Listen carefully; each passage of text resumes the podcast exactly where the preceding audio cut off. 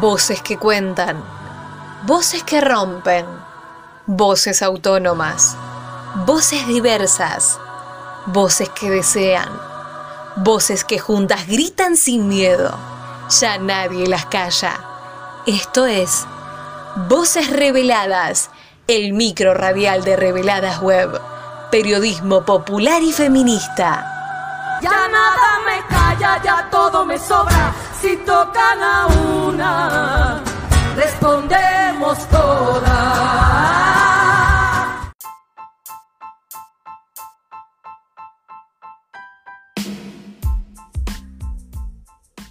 El 15 de julio de cada año se celebra la sanción de la ley número 26.618 en Argentina, conocida como matrimonio igualitario.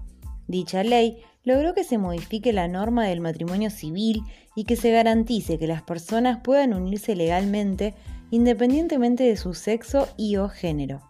Argentina fue el primer país en reconocer este derecho para las personas LGBTIQ. Bienvenidos a otro episodio de Voces Reveladas, el micro de Reveladas, periodismo popular y feminista. En esta edición charlaremos sobre el aniversario de la sanción del matrimonio igualitario en la Argentina y lo que representó en términos de derechos, la importancia de la ESI y las políticas que faltan para seguir construyendo una sociedad más justa e igualitaria.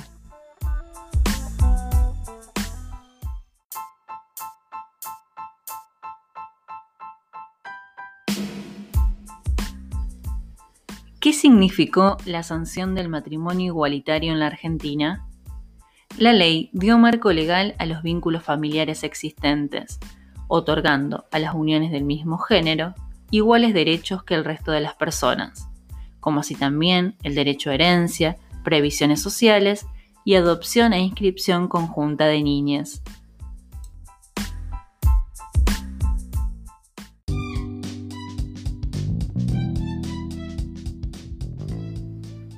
Hablamos con Claudia Flores, compañera trans de la ciudad de Rosario, y esto nos decía.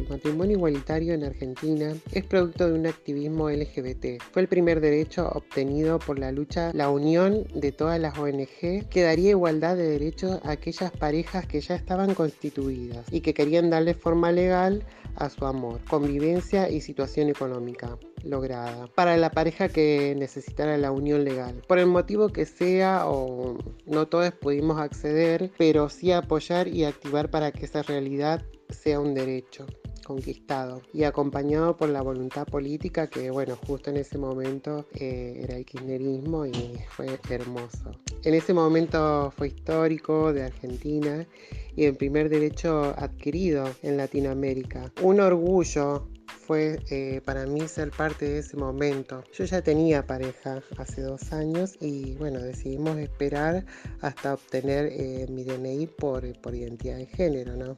Eh, sin esa ley no podríamos acceder legalmente a una unión civil, ya que las iglesias no aceptan unir personas LGBT.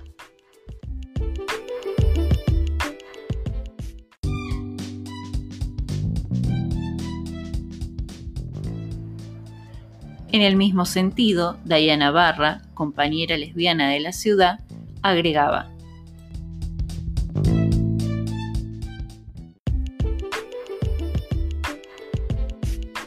La ley de matrimonio igualitario en Argentina fue un antes y un después en nuestra comunidad, ya que nos permitió poder ampararnos y apoyarnos en una legalidad para con nuestras parejas, darnos una obra social, poder tener una pensión en caso de que uno de nuestros compañeros esté, darnos también un lugar socialmente de respeto, porque hasta ese momento, al no existir la ley, también socialmente había una mirada prejuiciosa para con los demás sobre nuestras parejas y nuestra elección sexual, que no podíamos darle entidad porque no había ningún marco legal que nos amparara. Podíamos reclamar, podíamos decidir sobre un estado de vida de nuestras parejas en una enfermedad terminal cuando habíamos el compañero de tu vida, de tu familia. Por lo tanto, fue poder darle un derecho a nuestras vidas.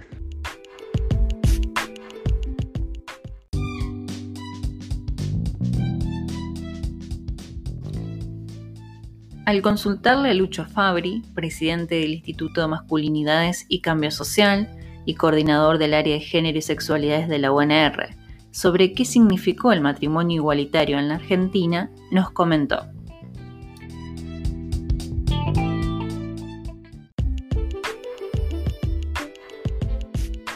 La sanción del matrimonio igualitario en Argentina creo que significó un punto de inflexión importante en materia de ampliación de derechos vinculado a la agenda de género y diversidad sexual.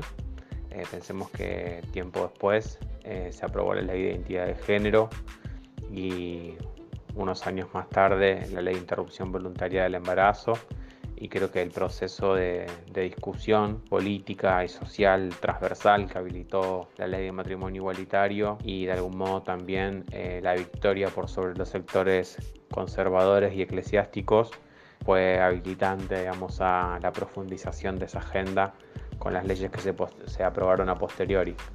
Creo que más allá de lo que permitió la ley de matrimonio igualitario en sí, digamos, en tanto los efectos de ese marco normativo, lo que también es importante destacar es el proceso de cambio social y cultural que hubo alrededor del debate sobre esa ley, porque sin duda las generaciones contemporáneas a, esa discusión eh, hoy son un poco más libres de lo que éramos eh, antes de ese contexto.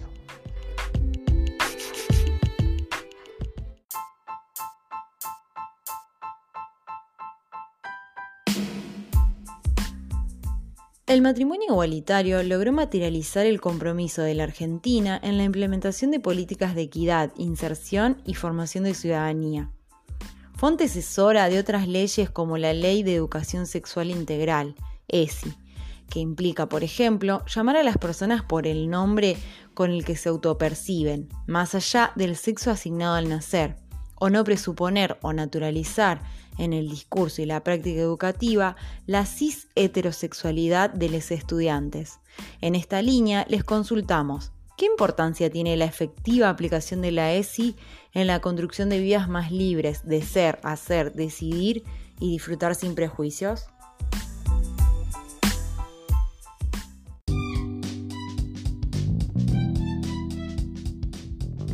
Claudia Flores dijo,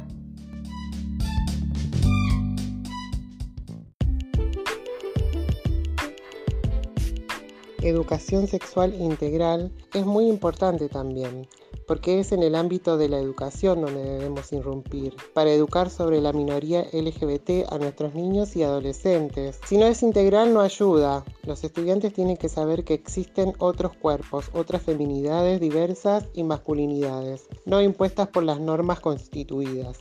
Esas que nos incriminan, nos cuestionan todo el tiempo y nos excluyen de la sociedad. Ese es el futuro para que los nuevos jóvenes decidan sobre su persona y no discriminen en el futuro, ¿no?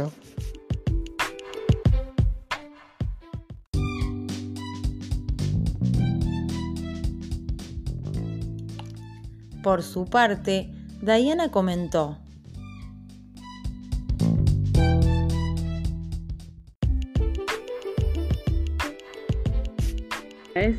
ESI para nosotros es muy importante porque no solamente porque se hablan de las infancias libres y de los tipos de familia, sino porque también les permite a, las niñas poder ver diferentes formas y estilos de vida y de elecciones, que es muy importante que se aplique y que, que esté en todos los, colegios de Argentina.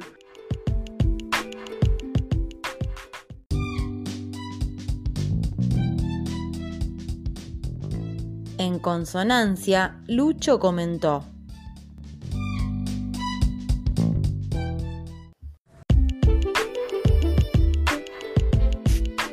La educación sexual integral desde los primeros años, con perspectivas de género, derechos humanos y diversidad, es estratégica digamos, para poder ofrecer de manera temprana anticuerpos a los mandatos y estereotipos de género que condicionan las formas de ser y estar en el mundo, por lo cual es eh, fundamental que sea efectivamente implementada desde el nivel inicial, de manera integral y también a nivel federal. Así que esperamos que se pueda avanzar en ese sentido porque hasta el momento no hemos logrado digamos, que tenga toda la, implementación necesaria y suficiente para, para poder acompañar eh, las transformaciones que impulsamos desde el resto de los movimientos sociales de nuestro país.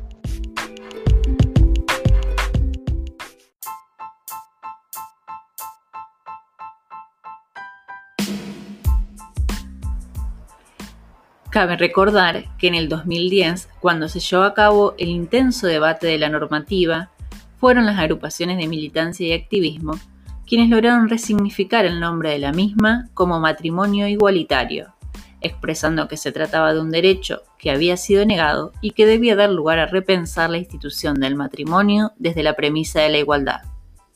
Este 15 de julio se cumplen 11 años del reconocimiento del matrimonio igualitario nos seguimos preguntando, ¿qué políticas faltan?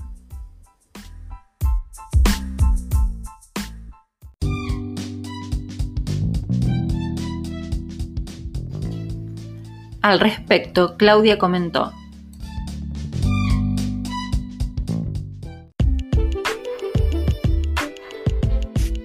políticas por las que estamos activando actualmente son una ley antidiscriminatoria, una ley integral también trans, un cupo de vivienda que es también lo que las chicas más urgentes necesitan, sobre todo las que eh, son excluidas socialmente, ¿no?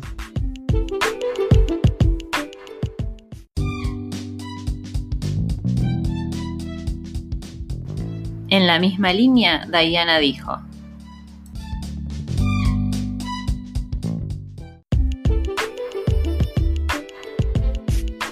Lo que creemos que falta son políticas que van de la mano con la ESI, en donde le den más herramientas a las niñas y a las familias del mismo sexo o familias de una sola mamá o de un solo papá, para que haya más inclusión dentro de infancias, ¿no? que, que haya más visibilidad de nuestros tipos de familia, que sea más hablado dentro de los colegios. Ya tenemos un bebé, va al jardín y vemos que todavía no se habla con naturalidad de nuestros tipos de familia y que quienes llevamos la información somos nosotras cuando creemos que las instituciones ya deberían estar preparadas y con información sobre el tema.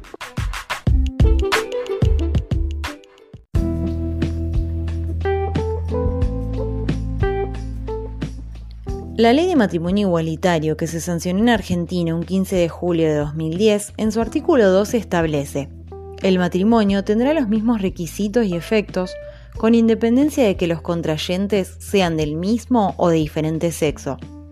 Este 15 de julio es una nueva ocasión para seguir construyendo una memoria colectiva y celebrar la igualdad y la identidad en pos de construir la sociedad que queremos.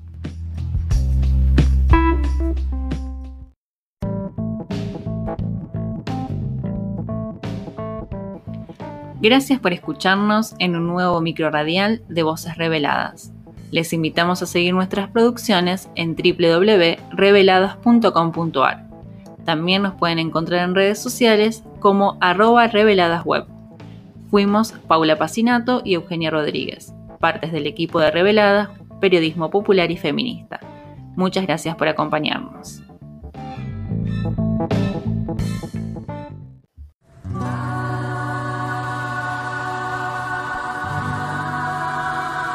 Esto fue Voces Reveladas, el micro radial de Reveladas Web.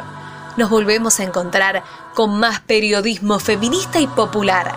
Podés escuchar este micro y todos los demás en bichosraros.com.ar o descargate la app de la radio.